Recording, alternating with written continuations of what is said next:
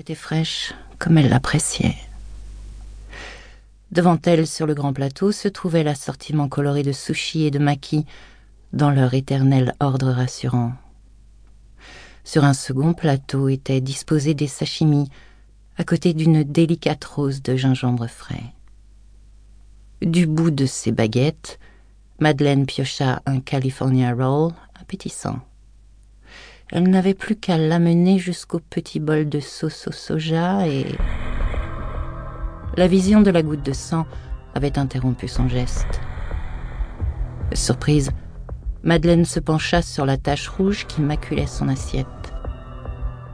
Une deuxième goutte de sang, plus ronde et plus grosse que la première, tomba devant elle.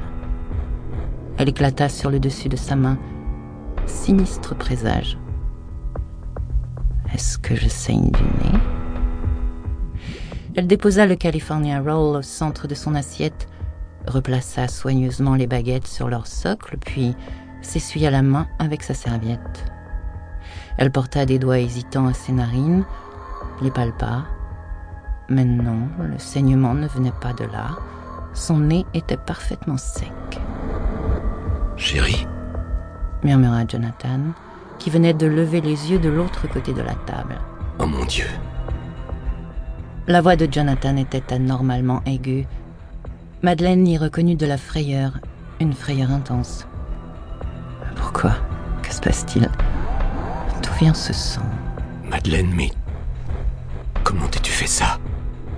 Madeleine lui lança un regard interrogateur, écartant les mains, et Jonathan se leva d'un bond, laissant ses baguettes et sa serviette retomber en vrac sur le contenu de son assiette. Tu saignes, tu ne le vois pas Oui, mais... Il faut faire quelque chose dit Jonathan, la voix étranglée. Son visage avait perdu toutes ses couleurs. Ses yeux lançaient des signaux de panique, mais il faisait des efforts évidents pour ne pas affoler sa femme. Peine perdue, Madeleine eut un mouvement de recul. Elle sentit un liquide épais couler le long de sa joue droite. Jonathan contourna la table. C'est ta joue. Sa joue. Madeleine prit enfin conscience de la douleur.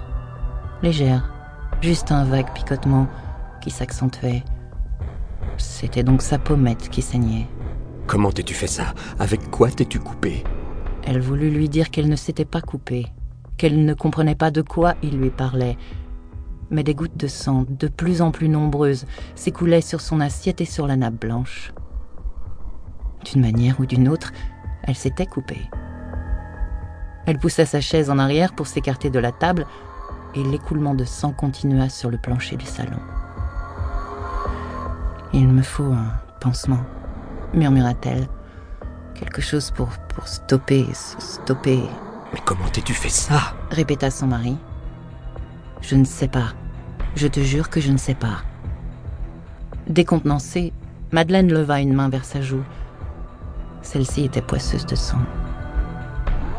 La douleur déferla à ce moment-là. Elle lui transperça la mâchoire de part en part, comme si on lui lacérait, déchirait la peau.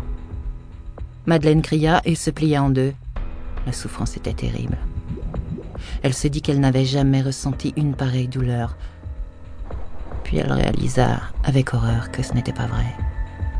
Une fois, il y avait si longtemps, la douleur avait été la même. Elle avait oublié à quel point cela avait été douloureux. Alors, si c'était... Si cela signifiait que... Il faut appeler les secours. S'alarma Jonathan en se retournant vers la commode où était posé leur téléphone mobile.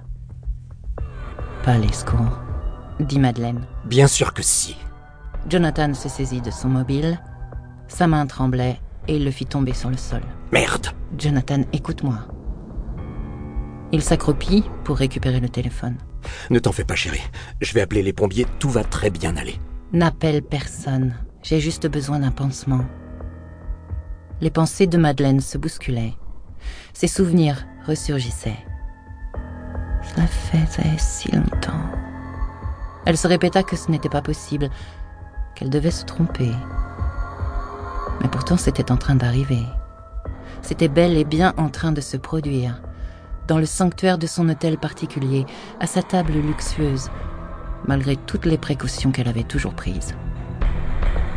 Non, cela ne peut pas recommencer, se raisonna-t-elle. Cela ne peut pas, pas après tant d'années. Mais cela ne peut être que ça, n'est-ce pas? Un pansement, répéta-t-elle. C'est tout ce dont... Elle ne put finir sa phrase. Il y eut un claquement distinct quand la peau de sa joue s'écarta d'un coup, mettant à nu le muscle rouge en dessous. Un éclair de douleur l'aveugla, davantage de sang aspergea le plancher. Madeleine poussa un cri, et, à un mètre d'elle, son mari poussa un cri encore plus fort. Madeleine, mon Dieu Elle lutta contre l'envie de lui hurler de se taire. Il n'arrangeait rien, et de toute façon il ne pouvait pas comprendre. Le pauvre ignorait tout, puisqu'elle ne lui avait jamais rien raconté. C'était mieux ainsi. Voyant qu'il cherchait fébrilement les numéros d'urgence sur le téléphone, elle lui ordonna Arrête Ne préviens personne, il ne faut pas. Ne dis pas de bêtises. Madeleine serra les poings. La douleur s'intensifiait. Les gouttes de sang tombaient à un rythme régulier sur le plancher. Je n'ai plus mal du tout, ce n'est pas nécessaire. Repose ce téléphone. Tu ne te vois pas. Octa, Jonathan. Je te jure que, que tu ne te vois pas. Il avait enfin trouvé le numéro et plaqua le petit téléphone contre son oreille. Jonathan, non, le supplia-t-elle. Raccroche. Écoute-moi. Son mari secoua la tête. Madeleine, tu ne comprends pas. Raccroche ce putain de téléphone tout de suite Jonathan dévisagea son épouse comme s'il découvrait une inconnue. Et Madeleine, le voyant ainsi, ce quinquagénaire grisonnant dans un costume italien sur mesure qu'elle lui avait offert, mais qui ne parvenait plus à masquer son embonpoint, cet homme simple échappé de la banlieue marseillaise qui avait partagé sa vie pendant ces quinze dernières années sans jamais rien savoir d'elle, sans jamais se douter de ce dont elle était capable. Elle le trouva soudain ridicule, pathétique. Il ne comprenait déjà pas ce qui se déroulait quotidiennement sous son nez. Comment pouvait-elle espérer qu'il la protège Elle ravala ses pensées vénéneuses. Elle savait que Jonathan n'y était pour rien. Il ne pouvait pas savoir. C'était elle, au contraire, qui avait toujours eu les cartes en main. Elle avait disposé d'assez de temps pour se préparer. Des décennies. Elle aurait dû savoir qu'un jour ou l'autre, le passé remonterait à la surface. Comme maintenant, ce soir, dans sa chair. C'est fini, mentit-elle. En réalité, la sensation de brûlure se déplaçait le long de sa joue. Des étincelles de douleur couraient partout sur sa peau déchirée, dans le fil de cette plaie qui s'ouvrait sur sa joue droite. Elle avait peur d'aller se regarder dans un miroir pour constater l'étendue des dégâts.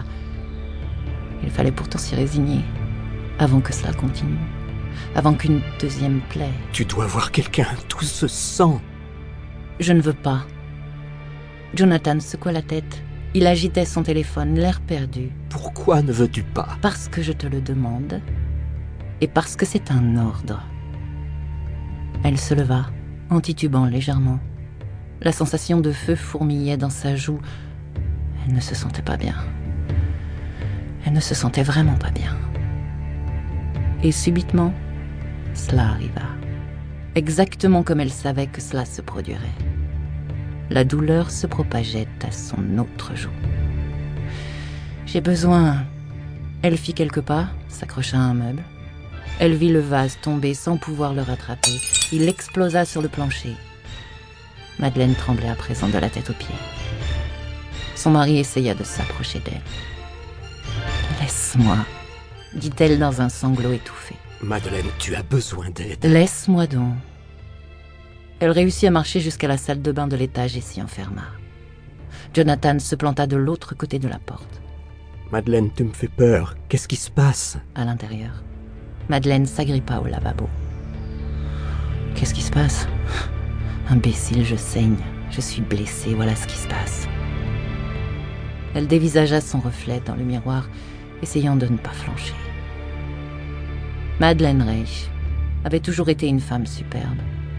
À 50 ans, avec son abondante chevelure blonde et son regard d'acier, elle en paraissait à peine 40. Aux yeux de ses collègues et adversaires professionnels, elle était surtout un requin. Elle avait appris à déchiqueter les obstacles, les uns après les autres. avançait vers la...